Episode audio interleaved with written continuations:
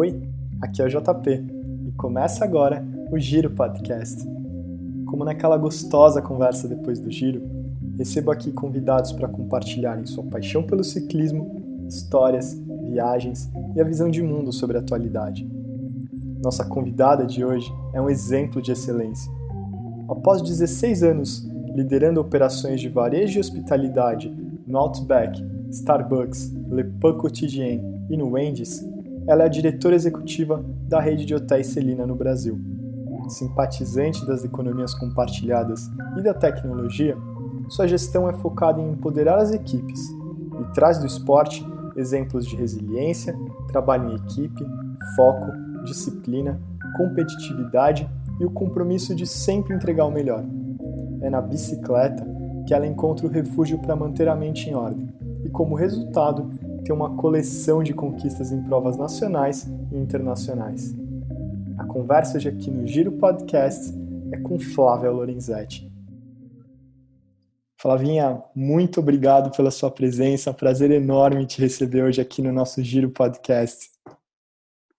Imagina, o prazer é meu. Acho que um baita projeto bacana. Prazer de fazer parte.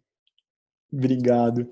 Flavinha, começando aqui para abrir nosso episódio, pergunta um pouco diferente, não sei se indo pelo caminho de, de te relembrar de onde veio a sua paixão, eu vou por um outro caminho. Você é alguém que lidera pelo exemplo. Então, seja em cima da bicicleta, seja no mundo corporativo, se é alguém que faz, que entrega. Simplesmente, em vez de ficar falando, você entrega, tá lá o resultado para quem quiser ver. Como que você acha que, que esse seu perfil acaba inspirando as pessoas ao seu redor ou te afasta das pessoas? Você acha que inspira quem está ao redor? É, eu acho que inspira. É, eu tenho algumas, ah, algumas, alguns exemplos na vida, acho que da, da, minha carreira, de lugares que eu passei e que, graças a Deus, eu trago as pessoas até hoje. É gratificante receber, às vezes, uma mensagem de uma pessoa que trabalhou comigo até quando eu era bem mais nova, com 23, 24 anos, no primeiro cargo gerencial, mas nossa, hoje eu entendo o que você estava tentando me ensinar, é, mesmo sendo bem no comecinho da, da carreira, sabe?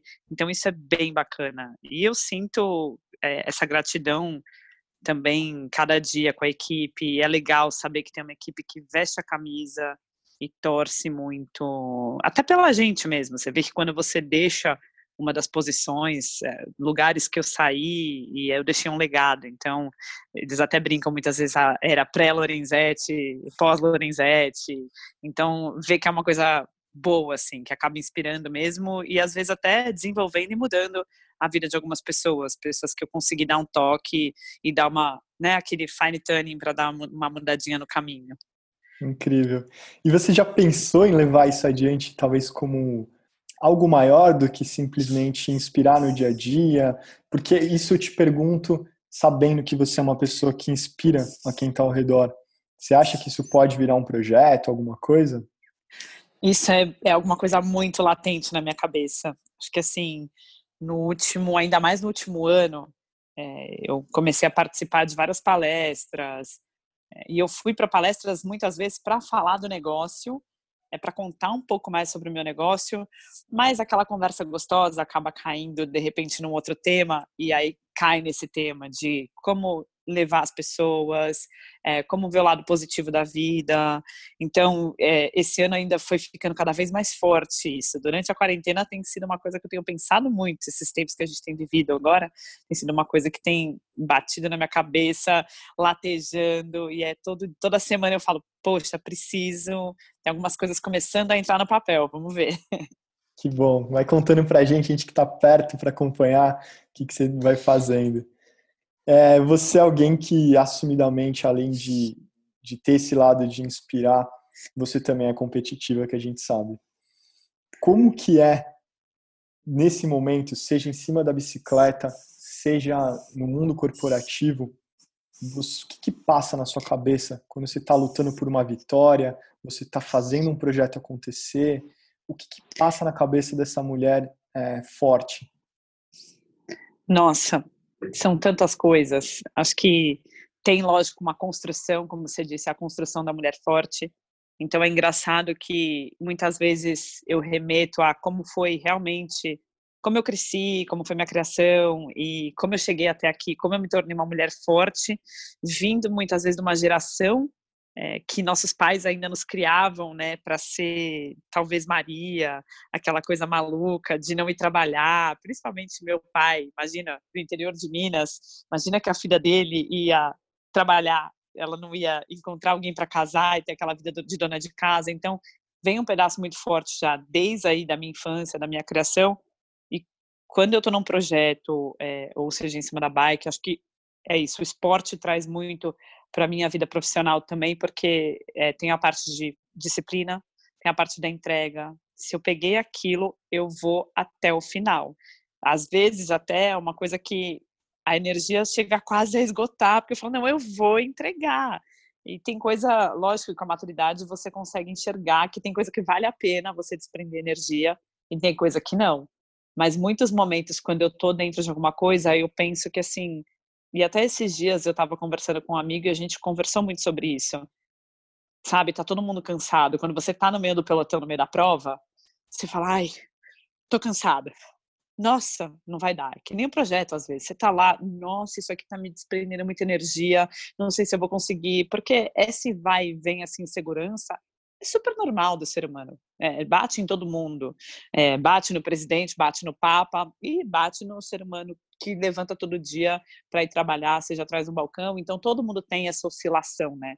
E quando bate essa, essa, essa loucura de não vai dar, não vou entregar, você, por um minuto eu paro, eu penso, espera, tá todo mundo cansado. Porque o esporte chega uma hora também que ele acaba sendo só estratégia. Então, se você olhar para sua estratégia e entender que no mercado tá todo mundo cansado, mas que de repente as pessoas não tenham uma estratégia como a sua, e aí você volta a focar na estratégia, tenta melhorar ela para fazer a entrega. Assim como você está na prova, qual a sua melhor estratégia para cruzar a linha de chegada? Que no final das contas, principalmente no ciclismo, eu brinco que todo mundo fica forte, chega um momento que, poxa, tá todo mundo meio forte no nível igual. Mas quem é que ganha? Quem tem a mais estratégia, né? Até no linguajar do ciclismo, quem é mais o safado, quem é o mais safo, que sabe onde vai se enfiar. E querendo ou não, no mundo dos negócios é a mesma coisa. Chega uma hora que, assim, qual que é a estratégia de negociação que você tem? É, o que, que vai te fazer ser diferente dos outros? Muitas vezes eu até brinco, por esse meu lado de inspirar pessoas, talvez seja a minha forma de pensar ou não, mas número, querendo ou não, você vai lá, você estuda, ah, você tem um conhecimento que a maioria das pessoas tem. Lógico, tem gente que tem mais facilidade, outras pessoas nem tanto, mas é, você saber a estratégia com pessoas é o, que, é o que vai te levar no final das contas. O número vai ser construído por aquela pessoa. É justamente isso que eu te perguntar, se alguém que segue os números ou até tem essa intuição mais apurada, que você tem um faro de saber, olha, seja no pelotão vou me enfiar ali, seja no momento da organização que tem que ter uma tomada de decisão, seu feeling é mais apurado ou você segue mais, arrisca o que está te dizendo ali, aquela mentalidade quase que, que alemã de se fazer as coisas? Então, pra, acho que para a gente ter resultado, a gente precisa arriscar. Né? É, todo mundo fazendo sempre a mesma coisa é, e não tendo o mesmo resultado, ou todo mundo com o mesmo resultado. Lógico, eu analiso a parte dos números, assim como, de repente, você está numa prova também, você vai olhar, poxa, vou sprintar a um quilômetro, vou deixar o pelotão. Não, você não vai deixar o pelotão a um quilômetro, você vai cansar, o pelotão vai te pegar. Então, tem aquela lógica numérica, numérica que faz sentido, então, é óbvio que você tem que olhar para ela, mas tem muito é, de um feeling, tem muito mais de você entender a situação. Hoje em dia, na minha posição, eu negocio muito propriedade, negocio muito aluguel, contratos comerciais grandes. Então, às vezes, você olha o número, mas você não tiver o feeling de como é a pessoa que está do outro lado da mesa é, e esse entendimento muito forte que todo ser humano tem é, emoções e que, independente do contrato que você está levando, quem está à frente é um ser humano. Então, pode ser um contrato de 2 milhões, de 100 reais. Quando você chega na lojinha, na lojinha para negociar, se você não tiver essa sensação que é um ser humano e não perceber os toques que aquele ser humano está te dando, você não vai. Então tem muito, acho que é um, é um misto dos dois. Não dá para ir às cegas, não dá para não crer no número, porque número é número, mas um é dois e ninguém vai tirar isso de você. Aquilo tá correto. Mas também se você não souber como você explica para esse outro que o dois para você não compensa e que você quer de repente o quatro, aí fica um pouco mais complicado. Mas aí acho que a arte de quem sabe negociar, talvez a arte de quem tem a leitura do momento, de estar tá dentro do pelotão e ter essa clareza de olhar no olho da, do, do, cara que está do lado e saber ali que, o que está dizendo aquele momento. Onde vai ter perna, onde vai ter que entrar numa roda. Talvez seja assim no, no mundo corporativo. Também você acha que tem essa comparação de, de valores do esporte para trazer para uma organização?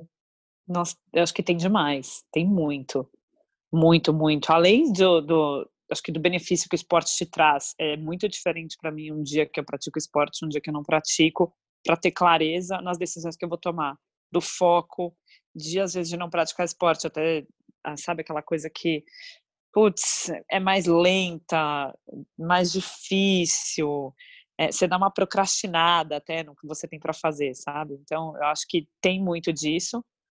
E de, das decisões é, é exatamente isso. É, você sabe que quem está ali do seu lado é, também está pensando, está pensando de uma forma diferente e é de novo, também está cansado, né? Então, o que, que você pode fazer? Quem vai desistir primeiro? Eu penso muito nisso. Quem vai desistir primeiro? A pressão, tá todo mundo sobre a mesma pressão. Calma, eu tenho que saber administrar a pressão. Que no final das contas chega um, um ponto na vida que é, é um pouco sobre isso. Até hoje, o cargo que eu ocupo, quando você chega diretor executivo, às vezes você não tem uns parceiros para você dividir. Você tem que tomar uma decisão e aí você vai olhar e falar: pera, mas a decisão vai envolver meus diretores. A decisão eu tenho que levar para o meu board de investidores. Então, com quem que eu vou dividir? Não posso dividir dentro da empresa. Então, é, é muito aquela coisa de você saber controlar a pressão é, e, e, ter na mão que você precisa tomar aquela decisão de alguma forma. Então, nada vale você parar, respirar, olhar o entorno, olhar a competitividade, né? Quem está ali junto com você, para tomar essa decisão mais certa com a estratégia. É, você falando é, traz uma clareza na leitura da situação que acho que é, é o talento de, de um bom atleta e de um bom empresário, alguém que está lidando com isso no mais alto nível, como você é, talvez consiga traduzir isso de uma forma simples, igual você acabou de falar para gente. Mas essa mulher que hoje está nesse cargo de altíssima liderança, como que começa tudo isso? Aonde você dá esse impulso e tem olhando para o passado, fala, pô, no final sempre foi ser humano falando com ser humano, e eu fui me encaixando nessa história como num grande pelotão. Como que foi, Flavinha? Na, na verdade, acho que veio uma vontade muito cedo de querer trabalhar. Então já começou daí, de querer trabalhar, assim como veio uma vontade muito cedo do esporte. Desde pequena, antes dos 12 anos eu nadava, eu já competia natação até os 12 anos. É, e aí depois eu passei para academia e aí sempre teve uma história de esporte caminhando junto na minha vida. E assim como eu decidi trabalhar muito cedo, com 14 anos eu comecei a trabalhar, aí 16 já estava ali no balcão de shopping, não, eu quero, eu quero. Meu pai olhava e falava, não, pelo amor de Deus, e eu não sei se é uma coisa que eu tinha incutida já de ser humano ou não, de olhar e sentindo com o tempo as peças. Eu tive um pedaço, é, às vezes, de criação, de levar pelo lado da ingenuidade. Então, quando eu fui caindo no mundo corporativo, é, saí da faculdade, aí fui para Outback, é, é, engraçado que esses dias eu dividi com um investidor mesmo, estava negociando um contrato e eu dividi com ele. Eu falei, é, eu saí da faculdade, meu primeiro emprego foi ser garçonete, gente. Não é que eu saí da faculdade e eu fui, não, agora eu quero ir e eu vou fazer algum papel administrativo. Eu quis ir para o Outback, ser garçonete. Na época, o Outback estava chegando no Brasil, acho que era o segundo ou terceiro ano do Outback. E foi assim que eu dei o kickoff. E ali eu já comecei a ver que qualquer coisa que você faz a mais, isso é muito do olhar de você estar tá prestando atenção, de você querer entregar. Qualquer coisa que eu fizesse a mais, eu estava entregando. Então, dali, foram três meses como garçonete, eu já virei o primeiro cargo de gerente, com 18 anos, imagina. Não sabia nem o que era gerenciar pessoas, sabe? É, é uma coisa assim que hoje eu tive atitudes que eu falava, meu Deus do céu, como é que eu fiz isso? Mas ali eu comecei a olhar que o pouco a mais que você quer fazer, aquele a mais que você dá, é exatamente isso, é o que te diferencia dos outros. E aí eu fui trilhando esse caminho é, em todas as organizações que eu passei. Sempre foi uma construção, nunca foi fácil. Então, ah, às vezes eu vejo gente falando, putz, e tem muita gente que pensa, pô, aquele fulano é sortudo, não é, teve que ir, tudo é uma construção. Tudo que vem fácil, vai fácil. É, e para você chegar num lugar, é, para você ser grande, a sua batalha também vai ser grande. Então, o seu caminho vai ser pesado, é, vai ter dificuldade. E se sempre você parar na primeira, então, acho que a primeira dificuldade que eu tive ainda no Outback não performava, sabe? Última linha era negativa. E aí você olhava aquele salão segunda-feira daquele tamanho, e aí senta na primeira reunião, imagina a sua primeira reunião, né, gerencial, administrativa, super nova. Ai, o que, que a gente vai fazer? Não, a gente vai se juntar e vai correr o salão junto e vai fazer isso. E aí, dali eu já comecei a entender que tudo andava, era um conjunto, eu não ia conseguir fazer nada sozinho. Desde o primeiro gerente que me pediu ali alguma coisa desse tipo, e teve até um chefe meu, é, que foi o cara que me contratou no Outback, e a, a palavra dele nesse, nessa época ficou a frase até hoje, que ele fala assim, duas coisas que ele me ensinou é nunca aceita um não como resposta, porque para tudo você tem que achar um caminho, então assim, é aquela coisa de não aceitar o não facilmente, é, é, o que te faz transcender o limite. Peraí, não, não por quê? E se a gente tentar assim, né? E vamos tentar de outra forma para tentar viabilizar aquilo.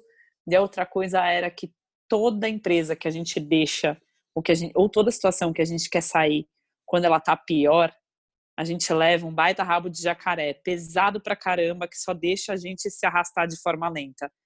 E aquilo ficou na minha cabeça e é verdade. Se você olhar todo relacionamento que você quer pular fora quando tá no pior, putz, tenha certeza que você vai entrar numa terapia para tratar aquilo ou você vai arrastar aquilo de uma forma pesada para sua vida que vai deixar mais pesado.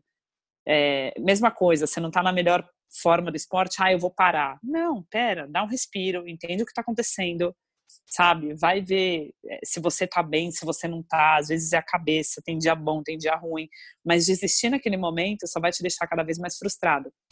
E dali eu comecei a ver que era um conjunto de coisas que realmente não dependiam só do número. E apesar desse cara também ser muito numérico, ali era um conjunto de coisas que dependia de você ter pessoas que acreditassem do seu lado.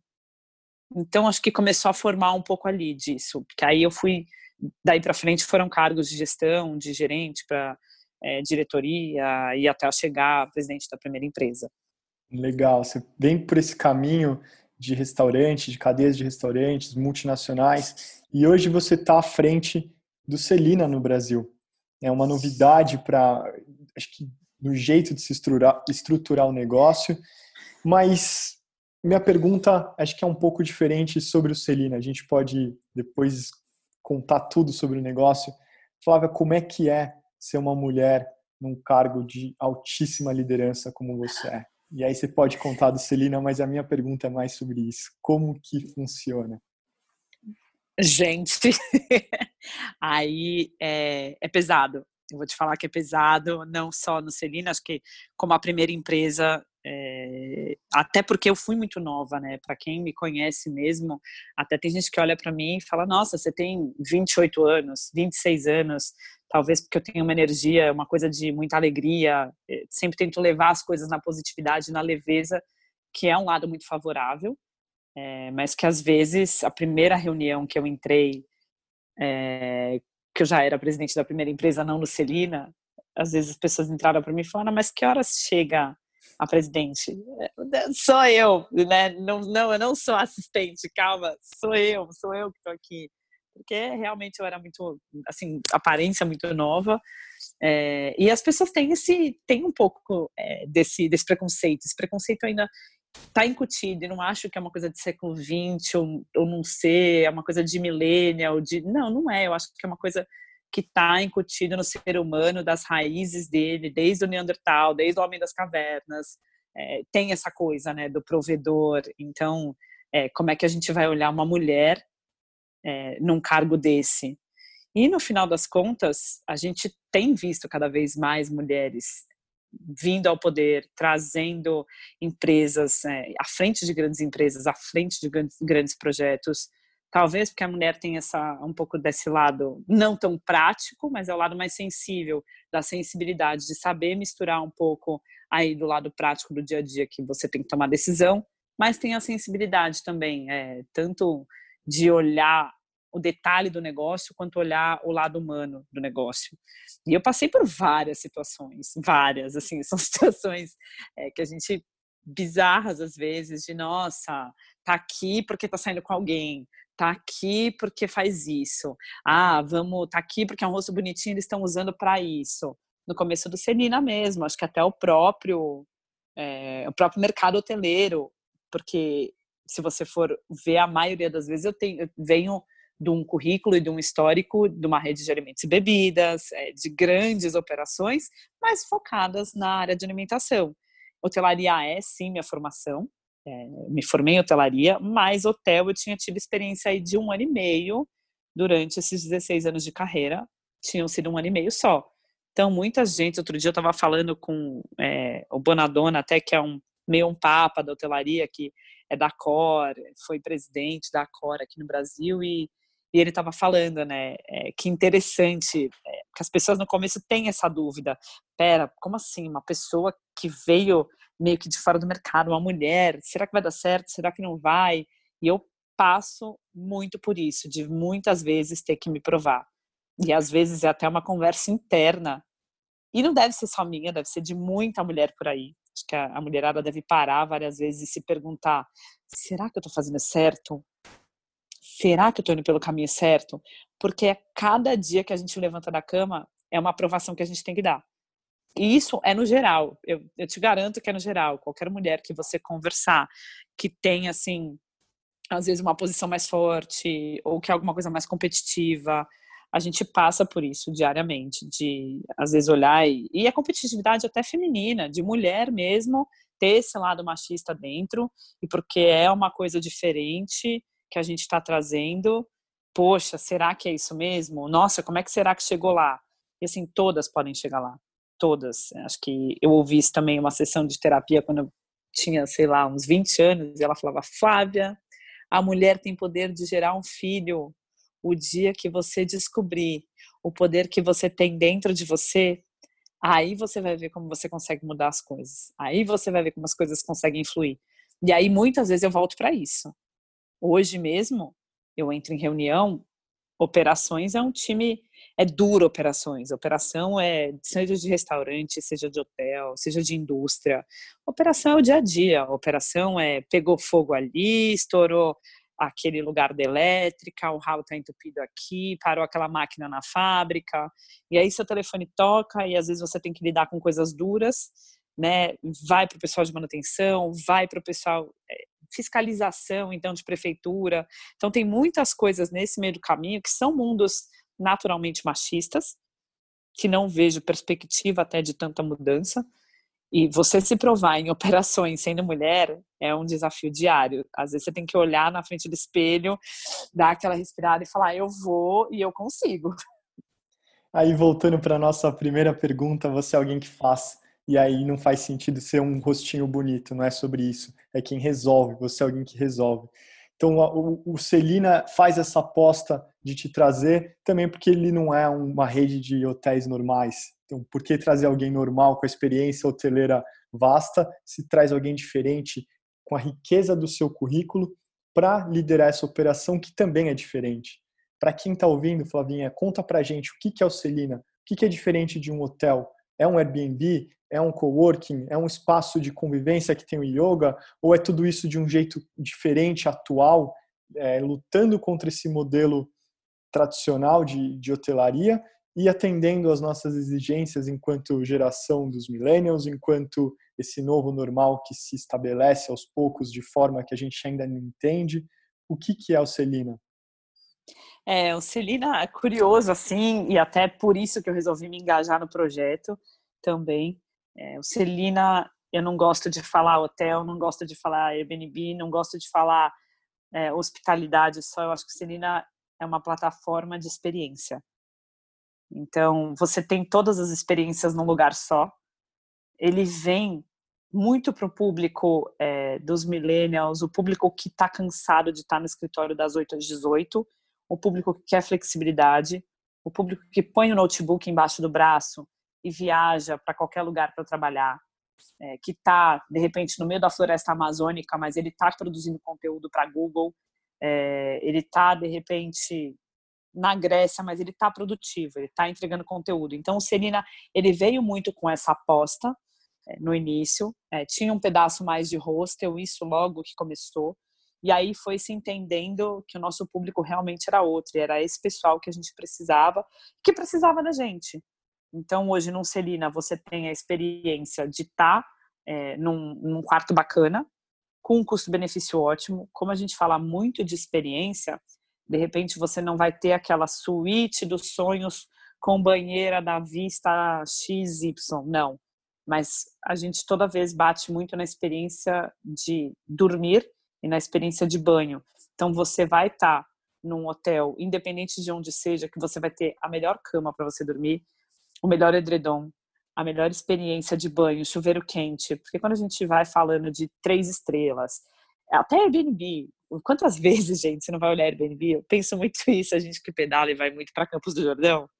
Aí eu já entro no Airbnb e já falo, deixa eu ver se o chuveiro é elétrico.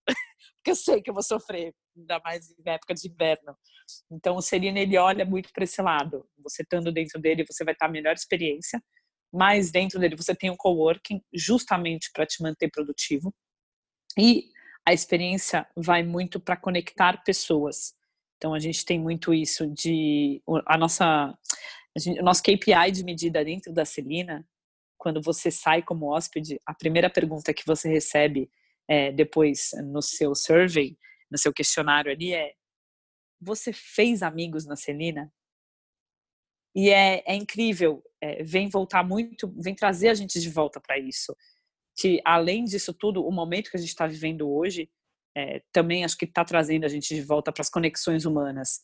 Então, o Serena entendeu que eram as pessoas que não queriam ter é, essa, esse engessado do escritório, que a maioria do pessoal que vem agora não quer, porque quer conciliar as duas coisas, quer conciliar a vida pessoal, quer conciliar um hobby, quer conciliar uma yoga. É, as pessoas hoje estão olhando para mais qualidade de vida. Então, como conciliar a qualidade de vida é, com as viagens e com o trabalho? O Serena juntou tudo num pacote então, no Serena, você tem uma parte de wellness, então de manhã você tem uma aula de yoga, uma meditação, aí você tem o coworking para você trabalhar, e aí à tarde você quer ir fazer um stand-up paddle na lagoa, por exemplo. Você trabalhou, você fez yoga, você fez o stand-up paddle e vai dormir numa baita cama gostosa. E as pessoas estão cada vez menos dispostas a comprar casas, né? Essa geração que vem vindo, a comprar casas, a criar raízes o que antes, é, até da nossa geração, acho que uma das últimas gerações é a nossa, que tinha o sonho da casa própria, tinha que ter casa, se não tivesse casa, nossa, era uma preocupação. A trabalhar até comprar a casa era a maior conquista da vida. E hoje não, eu vejo as pessoas mudando o comportamento para trabalhar, para conquistar a próxima viagem. Qual que é o próximo destino que eu vou? É, qual que é a próxima experiência que eu vou ter? Eu vou saltar de paraquedas? Vou iniciar um esporte novo? Então, a Celina juntou um pouco disso tudo. A hotelaria estava ficando chata, eles não estavam mais investindo também, acho que em renovar, era o mesmo quarto. Então, você pega redes maravilhosas, é, Hilton, Accor, mas é sempre o mesmo do mesmo. Talvez para o pessoal é, mais velho é o que eles esperam, né? É aquele serviço completo, cinco estrelas, é o cara para abrir a porta para você, mas o cara abre a porta para você e nem olha na sua cara, praticamente. É um bom dia, boa tarde. Então, o que, que você cria? Qual a experiência que você cria com aquilo? Um abridor de portas? Por que não um recepcionista que está ali, de repente, para entender o que você quer, para te levar já a fazer um walking tour ali pela região, porque às vezes ele mesmo vai fazer isso na Celina. Então, juntou um pouco disso. Resumidamente, acho que a Celina é uma plataforma de experiência que conecta pessoas. E que nasce no tempo certo, né? Você fala, é. dá exemplos de economia compartilhada, são N exemplos que a gente pode falar, você disse do Airbnb também, Uber, enfim, qualquer empresa que nasce fundamentalmente baseada na economia compartilhada, com certeza faz algo de diferente, traz essa ruptura. É, onde vocês estão hoje, Flávia? É, São Paulo, Florianópolis? No Brasil, a gente está em São Paulo com duas unidades, uma em Florianópolis, uma em Paraty, duas no Rio de Janeiro. E atualmente a gente está em negociação ainda com mais 17 novas propriedades para vir aí pela frente. Uau. Então, é, tem bastante trabalho pela frente. É, e o que é legal, a gente fala de economia compartilhada, e para mim é essencial, senão eu não compraria esse negócio e não falaria com tanto brilho no olho, com tanto sorriso no rosto. Acho que é a relação de ganha-ganha, porque o nosso modelo é diferente. Até quando a gente é, vai para uma propriedade, é, a gente busca o proprietário, geralmente não de rede, que é aquele familiar, que geralmente o hotel dele ele teve um momento áureo e aí acabou se perdendo. Às vezes é familiar, cansa, é, envelheceu, deixa para os netos, os netos não quiseram. E aí a gente traz também uma tranquilidade para eles. Então, é, isso é muito bacana. Dos dois lados, quando eu estou ali na mesa, é, os dois lados ganham. E para mim, é, a hora que eu vi isso, poxa, os dois lados ganham. Peraí, tem desafio, tem. Eu falei, eu tô dentro. Ótimo. Falando em ganhar, você é alguém que está acostumada com esse termo. Né? Esse verbo faz parte do seu dicionário no ciclismo. Então, você tem inúmeras conquistas nacionais, internacionais. Quem te vê pedalando sabe que a Flávia é extremamente competente, sinônimo de excelência, como a gente está vendo não só no mundo corporativo, mas como na bicicleta também. Como que é para você ter essa despontar no ciclismo? E te pergunto de novo, é um prazer receber uma mulher aqui no Giro Podcast. A gente tem uma audiência enorme feminina. A gente busca trazer mulheres inspiradoras que compartilhem é, um jeito muito rico de ver o mundo e, de novo, mostrando exemplos, fazendo de verdade. Como que é para você, do mesmo jeito que uma presidente de uma operação gigantesca dessa tem os seus desafios, tem as suas suas barreiras a serem vencidas, como que é uma mulher no ciclismo hoje em dia? Nossa, vou te falar que uh, também é difícil, não é fácil.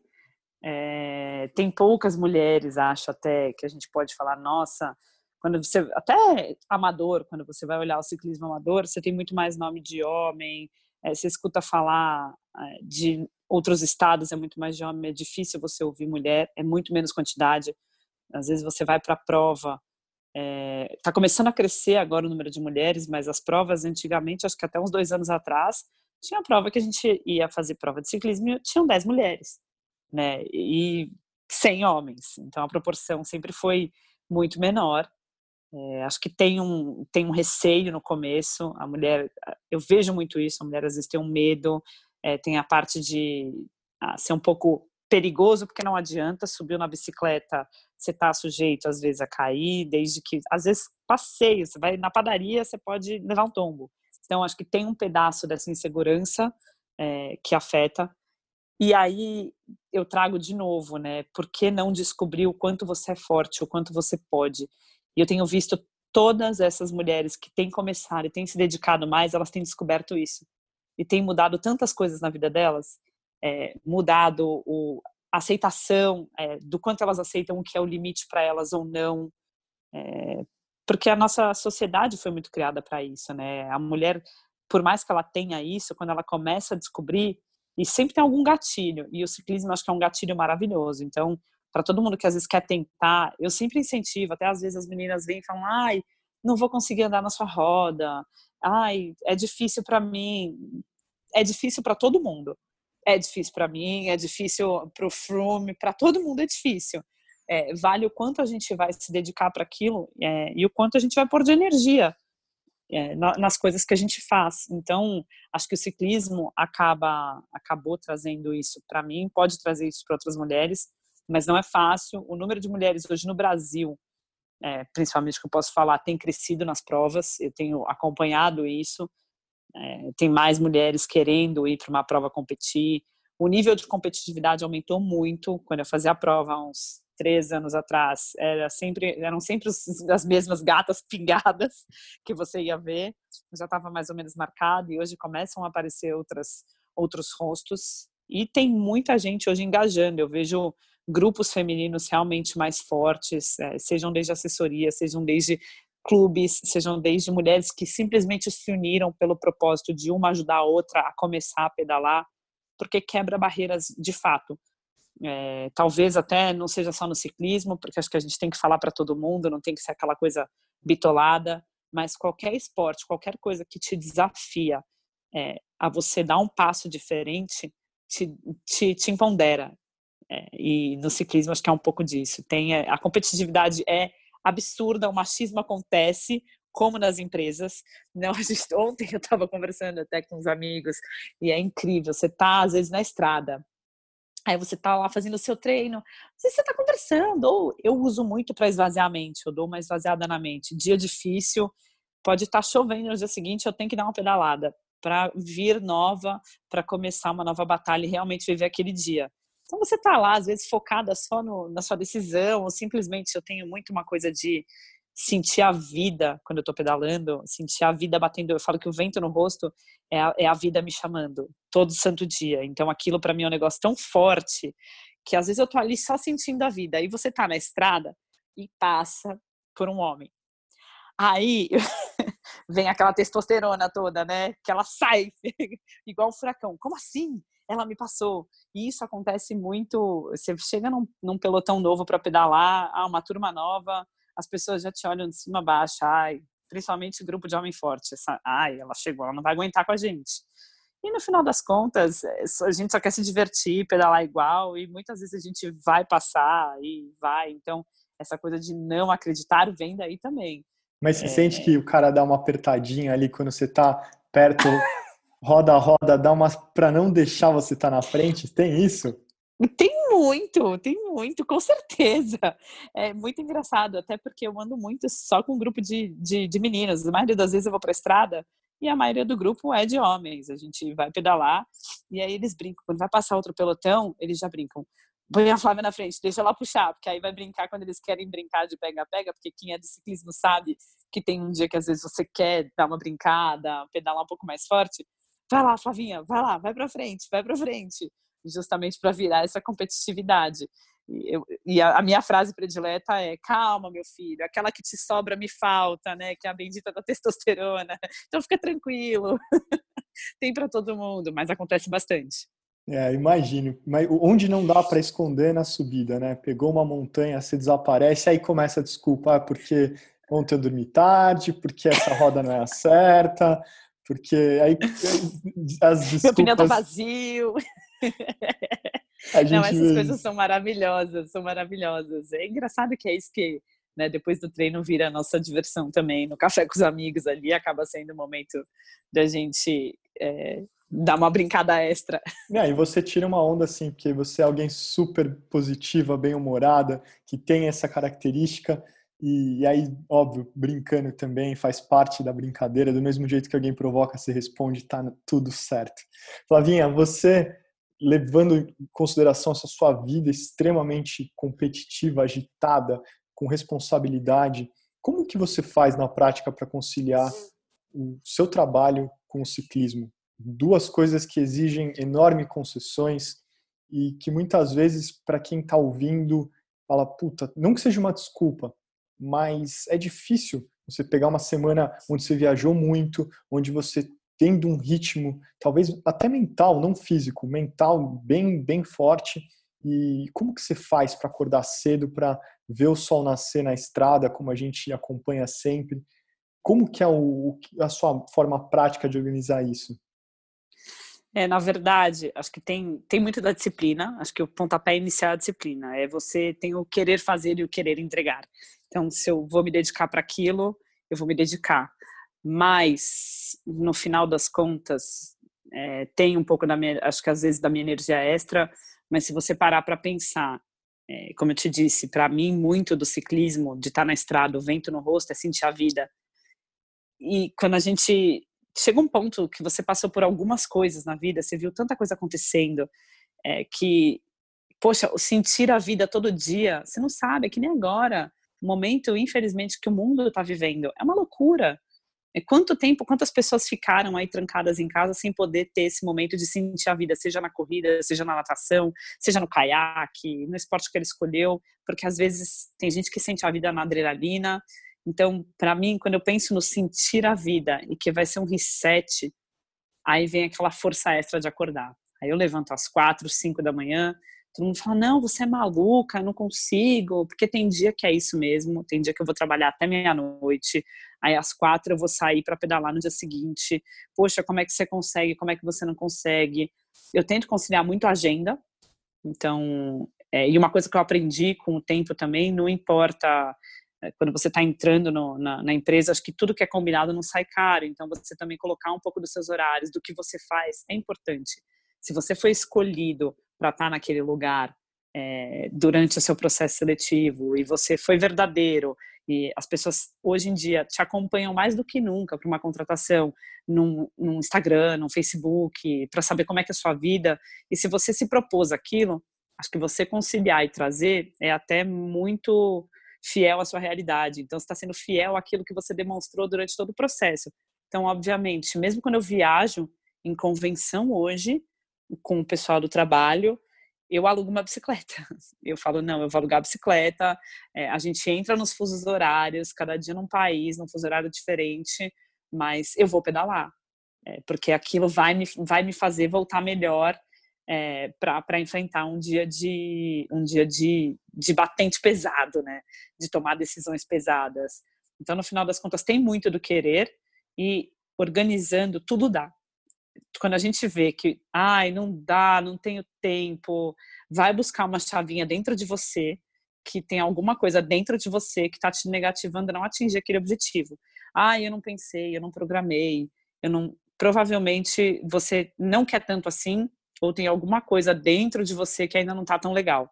Quando as coisas estão bem legais ali, tão reguladas, você consegue encontrar tempo para o que é importante, né? Para o que te te faz é, ser melhor. E o ciclismo para mim é isso. Eu vejo que eu começo de animada, é, eu inspiro muita gente. Eu vejo, poxa, a gente, é, eu acordo, eu, eu abro o Instagram para ver se você já saiu, porque aí eu tomo vergonha na cara e levanto. Isso começou a, a até eu nem era tanto de putz, vou postar ou não. Eu era sempre muito alegre nos grupos que eu chegava. Até você me conheceu nessa. Eu já chegava numa energia às 5 da Bom manhã. Bom dia! Bom dia! E de como é que eu podia trazer isso para outras pessoas, né?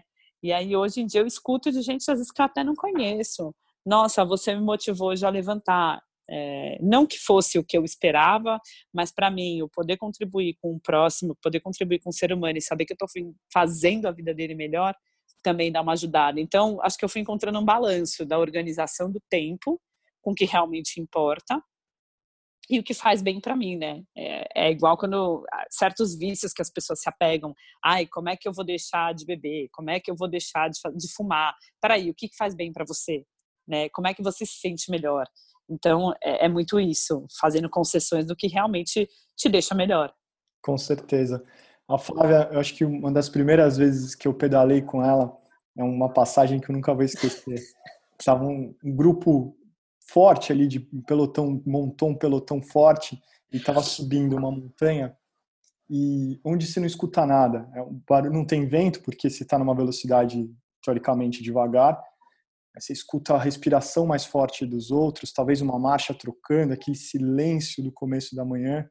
Do meu lado, eu escutava um, um som que eu não entendia muito bem o que, que era. E eu vi que aquela pessoa que estava do meu lado, que era a Flávia, ela estava escalando num puta de uma velocidade, escutando Backstreet Boys às 5 da manhã. Eu olhava pro lado e não acreditava. E aquele momento sabia que tinha alguém diferente ali na bicicleta. Não era alguém normal para estar tá fazendo isso. Brincadeiras à parte. É a sua positividade, a energia, dá para sentir a sua voz, a, que você realmente inspira as pessoas. E aí eu falo de novo, quem escuta o Giro Podcast, a gente tem falado isso de vários jeitos, de várias formas, é sobre inspiração. É você contar a sua história. E aí, Flávia, eu te pergunto, você é alguém, pô, quem é uma super ciclista, uma super executiva, né, presidente, com esse papel, com essa vida agitada, você é alguém especial ou a menina, a garota, a mulher que está ouvindo a gente e está dedicando esse tempo, seja treinando dentro de casa, ouvindo, ou em qualquer momento do dia, ela, tem uma sementinha dentro dela que pode vir a ser essa super mulher ou isso é uma coisa para poucos? Não, toda mulher tem essa sementinha, não só toda mulher, acho que todo mundo tem essa sementinha. aquela é jargão assim, o sol nasce para todos, né? É, brilha quem quer, fica na sombra quem quer, enfim, é mais ou menos assim. Mas vai muito é, da gente olhar para dentro da gente, entender é, que tudo a gente pode. É, de novo, mulheres, homens, mulheres mais ainda, porque o homem já tem isso incutido, mas tudo vocês podem. É, aquela história que eu falei agora um pouco atrás é você tem o poder de gerar a vida. O que, que você não vai conseguir fazer?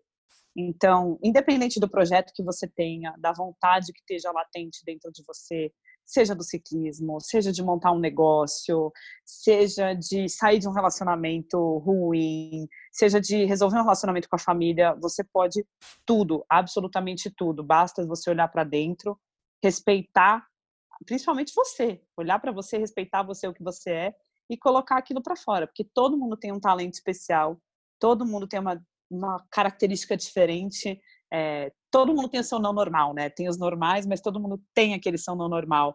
Então, olha para você, descobre o que, é o seu não normal, é, conversa muito com você mesmo, se enxerga, porque você é um baita do mulherão. É um prazer receber você, escutar suas histórias, passear, né, junto com você nessa grande, nessa linha do tempo que você trouxe, trazendo os relatos, sendo muito fiel aos, aos seus valores, é, verdadeira, honesta no jeito de falar. E para quem está ouvindo até agora, é uma energia extra ter você aqui, Flavinho. Então, para finalizar, gostaria de, que você inspirasse a quem está ouvindo, as mulheres principalmente, que a gente tem uma super audiência. O que, que você tem para dizer, seja quem está começando, seja quem está no meio do caminho, seja quem já acha que ainda que já foi, o tempo já se passou e, e não, não, serve mais ou para o ciclismo ou para a vida profissional.